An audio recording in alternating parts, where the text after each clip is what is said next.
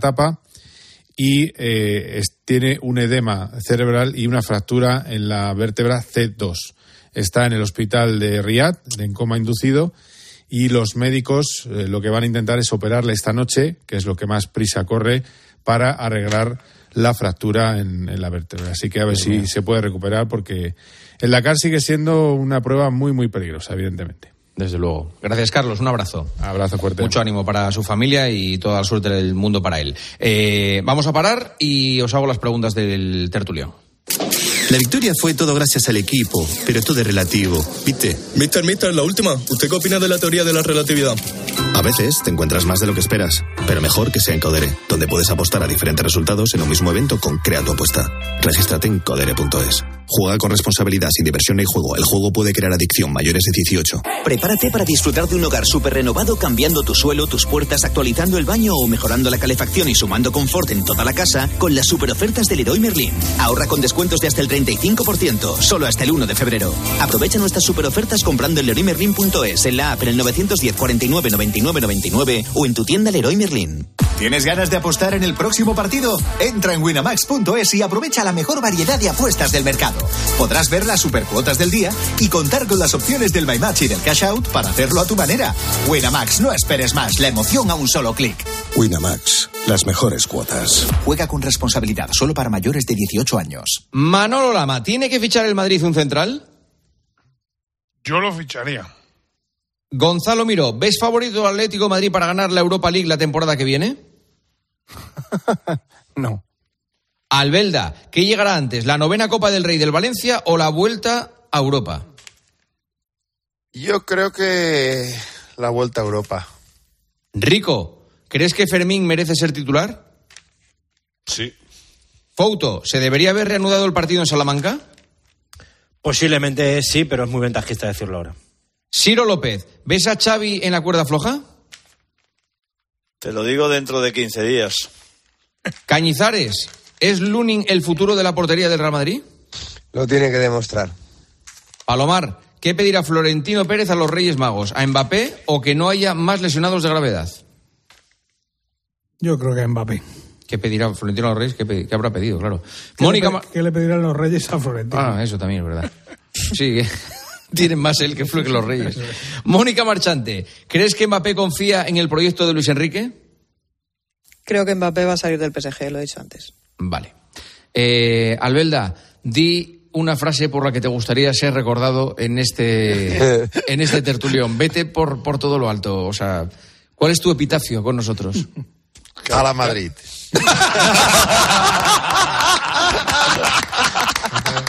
Qué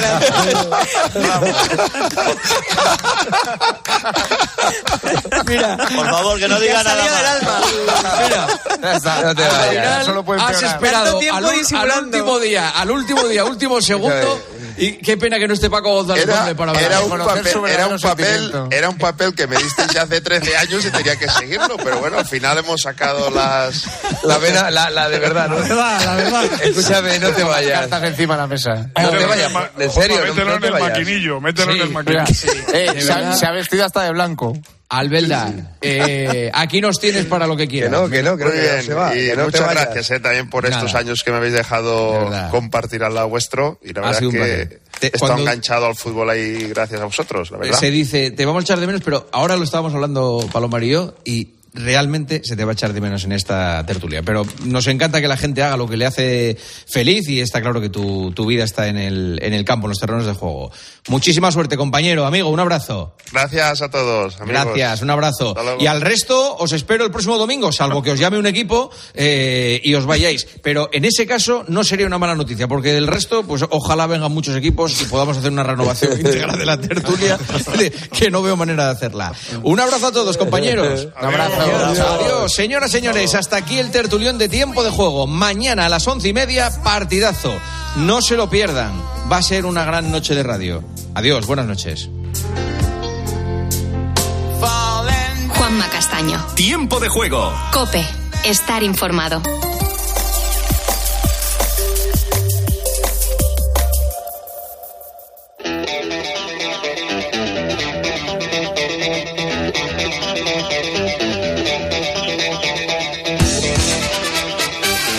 Buenas noches, bienvenidos. Primer programa del año 2024. Bueno, estamos ya en 8 de enero, arrancamos el año, hemos tenido un paréntesis navideño absolutamente merecido, sobre todo ellos, Mónica García, Carmen Cerván, Andrés García, Pedro González, Yolanda Guirado y en la realización a ese que le apetece mucho darse importancia siempre en el programa. Él es Javier Campos. Chicos, eh, ¿Habéis pasado bien las Navidades? ¿Venís contentos? ¿Y con muchas ganas de trabajar? No, no, no. vengo más redoto yugo. Pues ser bienvenidos, buenas noches también a vosotros que estáis ahí detrás de la radio o disfrutando de los podcasts. Empezamos.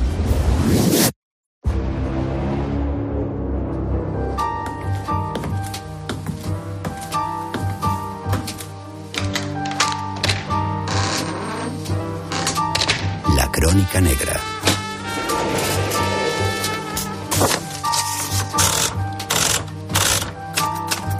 Expediente 61950. John Allen, el francotirador de Washington.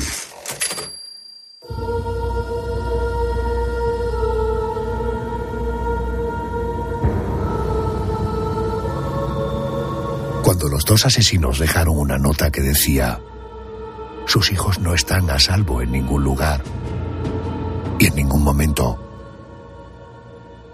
No se equivocaban. Nadie estaba a salvo en el estado de Washington en aquel año 2002. Están llamando personas asustadas haciendo preguntas que no puedo responder. ¿Qué quieren saber? Preguntan cómo estar seguros y por qué no hay un toque de queda. Masacre dio comienzo el 16 de febrero en Tacoma. Los francotiradores se apostaron frente a la vivienda de Isa Nichols. Cuando la puerta se abrió y salió la sobrina de Isa, fue abatida a tiros. A partir de aquel momento, fueron 15 las personas que perdieron la vida a manos del estadounidense de raza negra, Joel Allen, y de su hijo adoptivo, el jamaicano Lee Boyd. Este tío, o tíos, sean lo que demonios sean, no han elegido instituciones ni empleados del gobierno. No exigen nada y reivindican las muertes. ¿Qué pretenden? El miedo. Ambos, en un gesto de hostilidad contra el propio gobierno de los Estados Unidos, de una manera que causara el mayor daño al país, por medio del dolor de sus ciudadanos, decidieron actuar de aquella forma tan salvaje, instalando en el maletero del vehículo un fusil M16. Mientras John conducía, su hijo adoptivo Lee, escondido en la parte de atrás, iba disparando contra víctimas anónimas,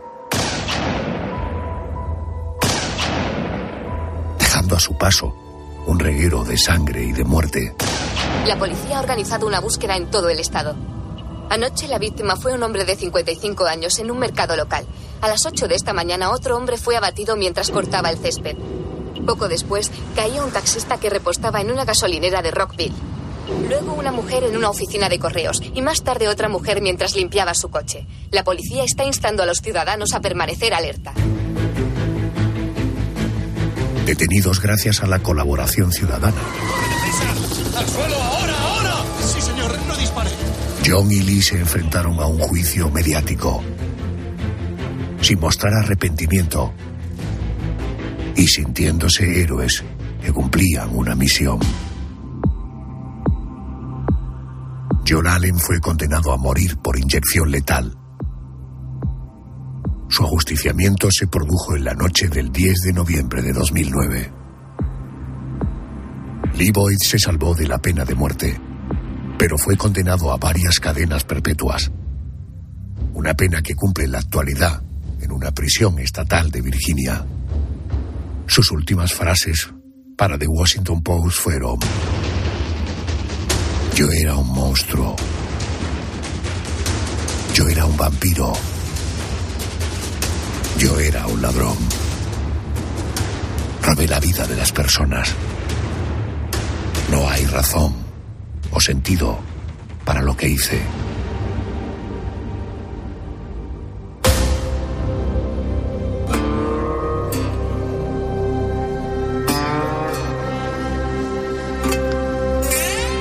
El expediente de la crónica negra que abrimos esta noche nos sitúa en el Washington de comienzos del siglo XXI en el año 2002.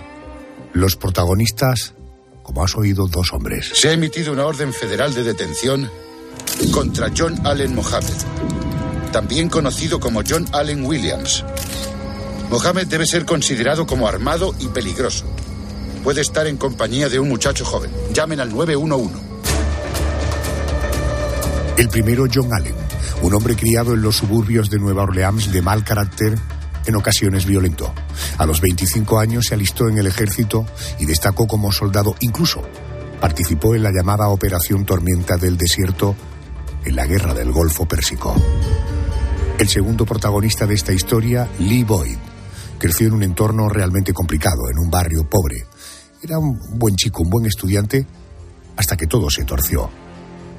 Los caminos de nuestros dos protagonistas se cruzaron cuando la madre de Lee comenzó una relación sentimental con John.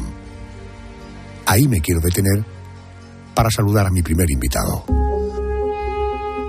Es el periodista de investigación Alfonso Egea. Querido Alfonso, muy buenas noches. ¿Qué tal? Muy buenas noches. Eh, el joven Lee comienza a pasar mucho tiempo con, su padre adoptivo, con John Allen. Eh, ¿Por qué no fue una buena influencia para el chaval este padre no biológico? Hay que tener en cuenta que la infancia del joven Lee era una infancia muy, muy desestructurada. Eh, su madre, por motivos laborales, había estado eh, trasladándose y mudándose de, domicilio durante mucho tiempo. De hecho, a Lee lo, lo, llegó a dejar al cuidado de, familiares y amigos, lo que provocó en el chico un, un gran desarraigo. Eh, al final, la aparición de, su padre adoptivo, de, John Allen, que realmente no es que fuera su padre adoptivo, sino que era pareja sentimental esporádica de su madre, le, dio esa estabilidad que nunca había tenido. De hecho, es muy curioso que llegado un momento John Allen ya lo comienza a presentar como hijo adoptivo sin haber realizado ningún proceso legal de adopción, pero sí habiendo falsificado toda la documentación que acreditaba que se trataba de, un hijo que él había adoptado. Tenemos a un chico de 17 años, sin ningún tipo de referentes, sin ningún tipo de objetivo real en la vida, del que hablaban maravillas cuando era niño y adolescente y que cae en manos de un John Allen que ya estaba en una fase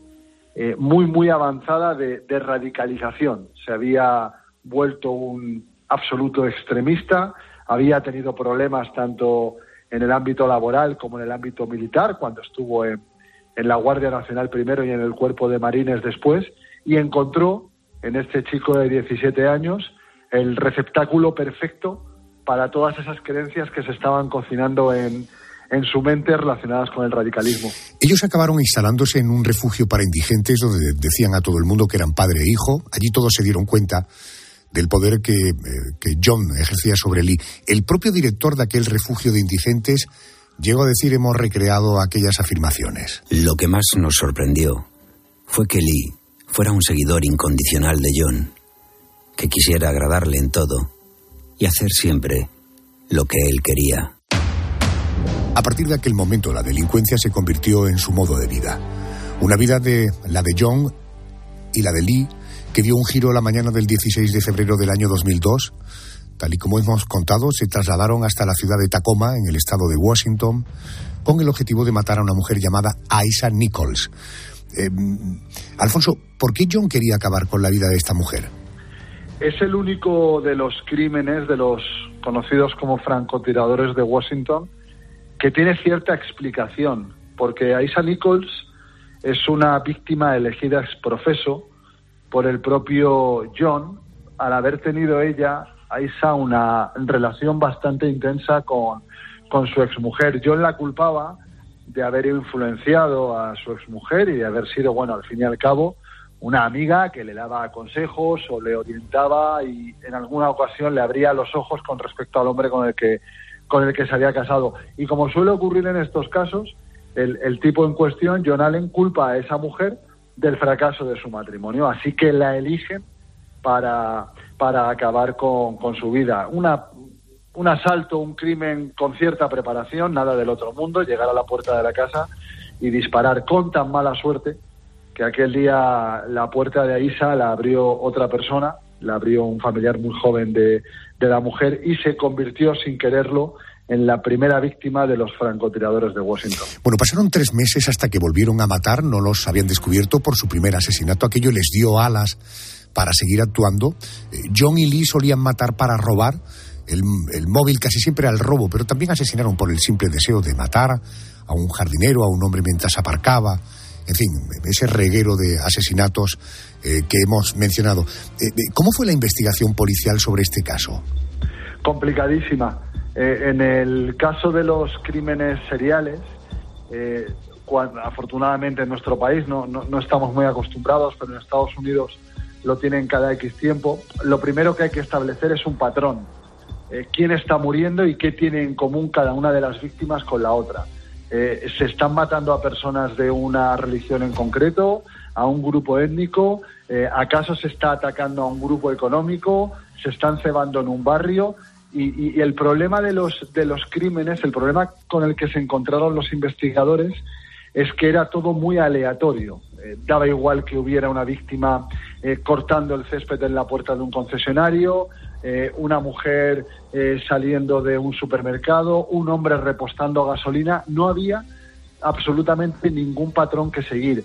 Eh, como tú mencionabas, el crimen, el crimen de los francotiradores, el, el, de la familiar de Aisa Nichols, les hizo probar el sabor de la sangre y a día de hoy el único móvil que se establece de todos los demás asesinatos, y ojo, la veintena de personas heridas que dejaron en, en esta, en esta orgía de sangre, eh, era el placer por causar terror, el placer por hacer sentir insegura a la comunidad, el placer por, por matar, matar por matar. Y entonces la investigación se encontraba con a quién estamos buscando porque no sabemos lo que quieren, no, no reivindican nada, no piden absolutamente nada, no están matando a personas de un colectivo relacionado, por ejemplo, con el gobierno.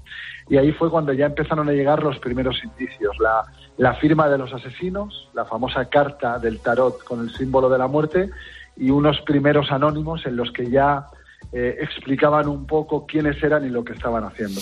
El inspector que llevó el caso incluso llegó a intervenir en programas de televisión de gran audiencia para enviar un mensaje a los asesinos. Es importante que hagamos esto sin que nadie sufra ningún daño. Estamos dispuestos a hablar. Ustedes han indicado en alguna nota que aquí se trata de algo más que de simple violencia. Creemos saber que se han comunicado con nosotros llamando a diferentes sitios. Nuestra incapacidad para hablar ha sido una preocupación constante para nosotros, como lo ha sido para ustedes. Han mostrado también su deseo de que hagamos y digamos ciertas cosas. Pues bien, hablemos. Eh, ¿Cómo y cuándo fueron detenidos estos francotiradores, estos asesinos, Alfonso? En la cabeza de los asesinos todo funciona perfectamente y el plan es magistral, pero en el mundo real afortunadamente cometen errores y es lo que les pasó tanto a Lee como, como a John. En el caso del menor de edad, en uno de los incidentes con arma de fuego, perdió una revista que había comprado en la que había dejado una huella dactilar y se le pudo identificar y ya se sabía a quién se estaba buscando. En el caso de John, eh, él había comprado un vehículo, un coche que había sido un antiguo coche patrulla, al que le había practicado un agujero en el maletero por el que cabía muy, muy, muy estrecho el cañón del arma con el que disparaban. De hecho, eh, era uno de los grandes problemas de la investigación. Había un coche desde el que se estaba disparando a la gente a diestro y siniestro, así que era imposible localizar el, lugar. Afortunadamente, con esos dos datos se pudo establecer una, una orden de búsqueda eh, nacional en todo Estados Unidos. Hablamos de 250 millones de habitantes, pero afortunadamente un camionero coincidió con, con John en, en, una estación de servicio y pudo dar la voz de, alarma. Identificó el vehículo, identificó a John y ahí fue cuando, cuando por fin se les pudo detener a los dos. De no haberlo hecho, el número de víctimas habría aumentado de manera exponencial. Alfonso Egea, compañero periodista, muy buenas noches. Gracias por ayudarme a poner en pie este expediente. Gracias. No, al contrario, gracias a ti. John Allen fue condenado a muerte, ajusticiado en el año 2009. Lee Boyd fue condenado a cadena perpetua. Hoy sigue cumpliendo su pena en una cárcel de Virginia. Dos francotiradores que disparaban a sus víctimas por el puro placer de matar, cobrándose la vida de personas anónimas de una manera indiscriminada. Pero esta noche quiero darle una vuelta al concepto de francotirador. Hace algún tiempo tuve oportunidad de hablar con un francotirador profesional, un especialista del ejército español, que lleva tres décadas trabajando en operaciones especiales. No sabemos, no supimos y seguimos sin saber su nombre real, solo su nombre en clave, PEC, que significa puto enano cabrón, como fue apodado en el ejército. A Peck le comencé preguntando aquella noche, ¿cualquiera puede ser francotirador o hay que tener ciertas cualidades físicas o psicológicas? Hay que tenerlas. Hay que tenerlas porque tanto físicas como psicológicas. Pero es eh, muchas veces es más de cabeza. Lo, físico se gana, ¿eh? Lo físico se gana, pero cabeza hay que tener. Por eso un tirador, eh, aparte de ser un hombre que físicamente esté bien, debe ser una persona muy seleccionada.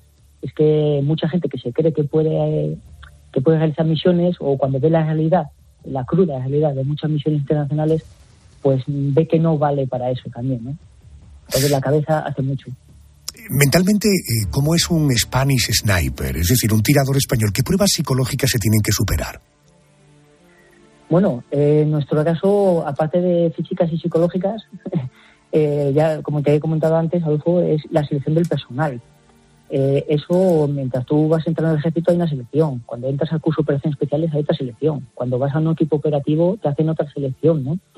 Y, ahí entras en un equipo de tiradores. Y, lógicamente no entra cualquiera. No debería entrar cualquiera.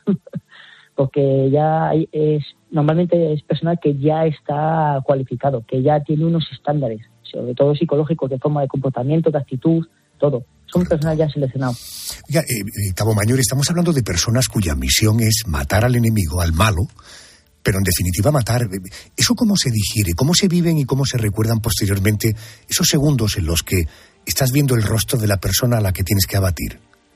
Bueno, eso, eso va a depender de la persona. digo, porque hay mucha gente que no lo toma a, a, bien, a lo mejor su primer y último disparo, y otra gente que lo lleva normal, ¿no? Eh, de todas maneras, eh, nosotros, aunque suene raro para mucha gente, nosotros no matamos gente. ¿Eh? Nosotros, en verdad, batimos objetivos, que suena muy crudo muchas veces, ¿no? Pero en verdad hay que pensar que si nosotros tú tenemos que hacer un disparo real, si nosotros tenemos que hacer un disparo real, primero tienes que saber a quién es. Y después hay que saber, y todo el mundo tendría que entender, que no es un cualquiera no es una persona normal que va por el pan todos los días. Eh, es un ser humano, lógicamente, y eso hay que tenerle siempre un respeto, ¿no? Porque mucha mucha gente, ahora que se ha puesto de moda francotiradores, bueno, desde hace muchos años también, ¿no? Todo el mundo le gusta los francotiradores, quiere ser. No está todo buen gusto disparar a nadie nunca. Son seres humanos. Entonces, al final, eh, esos objetivos eh, siempre son seleccionados por las unidades porque requieren de ser seleccionados, porque el 99,9% de las veces eh, no son buena gente y siempre están eh, haciendo algo que verdaderamente no, no es no es bueno para nadie, ¿no? cuando se acaba con el objetivo, ¿qué se siente? ¿Felicidad, tranquilidad, tristeza? Felicidad no creo. El que sienta felicidad tiene un problema, ¿no? Pero bueno, felicidad no lo creo. Eh, al final siempre es un, o tú o yo, ¿no? porque muchos objetivos, ¿vale? Eh, es, muy raro que te manden a matar a Bin Laden, ¿no? Pero eh, el 90, más del 90% de, las veces que ha pasado eh, siempre han sido ataques hacia nosotros. Pero vamos, todas, prácticamente. O sea, estamos dando protección a un convoy, estamos dando protección a una unidad, estamos dando protección a nuestra propia gente. siempre son ataques, ¿no? Entonces esos ataques previamente ya eh, ya ves que hay un problema, ¿no? Entonces tú seleccionas esos objetivos. Son gente con pues, G7, lanzar granada contra vehículos, contra personas, contra... Entonces eh, es más fácil, digamos, de adquirir esos objetivos que, las típicas misiones, que mucha gente, que las películas también plantean esos problemas, ¿no? Y esos lavados de, de cabeza a, la gente que las ve, de que el tirador siempre va solo y quiere matar un objetivo porque sí, es un problema. Y que sienta felicidad por eso, pues eh, tiene ese problema, ¿no? Contésteme eh, con un sí o con un no. Eh, uno se acuerda de todos y cada uno de los objetivos abatidos y del lugar donde incluso fue. Sí, pero también depende cuántos. Yo no sé si el famoso Chris Case se hubiera acordado de todos, o, o Basil Saiche, o Simon Haya. En, su, en su caso, ¿se acuerda? Sí, por supuesto. Peque, ¿en cuántas ocasiones has temido por tu vida? Bueno, pues, pues muchas, muchas, muchas porque no es temer por tu vida cuando estás eh, en el combate, es, casi siempre es cuando acaba. Cuando acaba te das cuenta de lo que ha pasado. No, no es antes, no es ese miedo que hay, no, porque en verdad todos los que, sobre todo la gente de unidad, ¿no? unidades muy, muy potentes, competentes, como la Legión, los paracaidistas, la Brilat, gente de montaña, gente unidades que hay en España maravillosas y, con un potencial humano brutal. Yo creo que eso es muy raro que lo piensen en ese momento, ¿no? En el momento de combate. Eso siempre te suele llegar después. Y después, pues, lo asimilas pues como, mira, pues eh, estar librado, a ver si la próxima, la próxima no, no pasa nada, ¿no? Pero bueno, eh, en verdad te salva el entrenamiento, ¿eh? Te salva los conocimientos. Eh, cuando me he documentado y el equipo se ha documentado eh, de este tema, vemos que al final la eficacia de un francotirador eh, mm, se cuentan el número de objetivos. ¿Usted tiene también una relación del número de objetivos abatidos por usted? Sí, sí la hay, sí la hay. Muchas veces muchas veces eh, están comprobadas, otras no, porque lógicamente de eso te va a depender del combate. ¿Cuántos objetivos ha batido usted en su carrera profesional? Yo prefiero no decirlo. Varios. Varios. Pero, pero prefiero no decirlo. ¿Qué, se, le cuenta? Su familia sabe a lo que se dedica, ¿no? Sí, sí. Claro. ¿Y sus amigos? Eh, algunos sí. Algunos, pero tienen que ser muy íntimos. Ellos saben las misiones en las que ha participado, no digo en las que va a participar, pero en las que ha participado, sí lo saben. Mis amigos al 60%, mi, mi pareja, mi madre, o sea, familia más íntima, sí lo saben, porque al final ellos eh, deben de saberlo, por lo menos a dónde voy, porque también lo sufren, ¿no? Ellos lo sufren mucho, mucho tiempo fuera y como mínimo, por respeto a ellos, lo mínimo que tienen que saber es dónde voy, ¿no? A lo mejor lo que hago allí pues es otra cosa. ¿Tu madre lo comprende? Sí, sí, sí, desde el principio. A, una madre nunca le gusta que su hijo se vaya fuera, por mucho que lo comprenda, pero sí, sí lo, sí lo entiendo perfectamente. Una mujer, una mujer fuerte. ¿Eres un hombre pacífico? Que sí, siempre. Por lo menos lo intento ser. ¿Recuerdas las primeras noches eh, después de abatir a tus primeros objetivos, supongo que dormías de manera diferente a como duermes hoy. Quizá hoy hayas entendido eh, mucho mejor tu papel en tu actividad profesional, pero las primeras veces debía ser dificultoso conciliar el sueño, ¿no? ¿O no? Pues te voy a decir una cosa, como te comenté antes, eso va a depender de la persona. Hay gente que se lo toma mal y no puede dormir y se arrepiente y tal, y otra gente no. Yo no me arrepiento nada de ninguna, de ninguna, porque están todas más que justificadas. ¿no? Y dormir, he dormido bien, pero sí que es verdad que por lo menos las primeras veces te queda ese resquemor, ¿no? Esa, esa, ese pensamiento, ¿no? decir, pues, habré hecho bien, habré hecho bien. Pero no, no tiene falta sueño, no es, no es un factor psicológico que, que me afectara ¿no? en, en, mi vida, verdaderamente. Pero también son muchos años, ¿eh? Muchos años y al final la experiencia pues es un grado ¿no? en este aspecto y te ayuda muchísimo. Cabo Mayor, ha sido un verdadero placer tenerle en antena. Se le ha entendido todo, no ha rehuido nada. Naturalmente hay cosas íntimas que usted prefiere mantener en la intimidad y que como no podía ser de otra manera, yo le respeto. Cuídese, eh, cuídense los héroes que se ven involucrados en operaciones especiales, que nos libren de quienes quieren imponernos su maldad, porque PEC maldad y gente mala hay, ¿verdad?, en el mundo. Hay muchísima. la realidad supera la ficción siempre, mucha, mucha. Y parece que, no, que esto no tiene fin. Pero bueno, se hace lo que se puede. Puto, enano, cabrón, gracias por atenderme. Buenas noches. Buenas noches, muchas gracias a vosotros. Gracias, señor. Gracias a vosotros.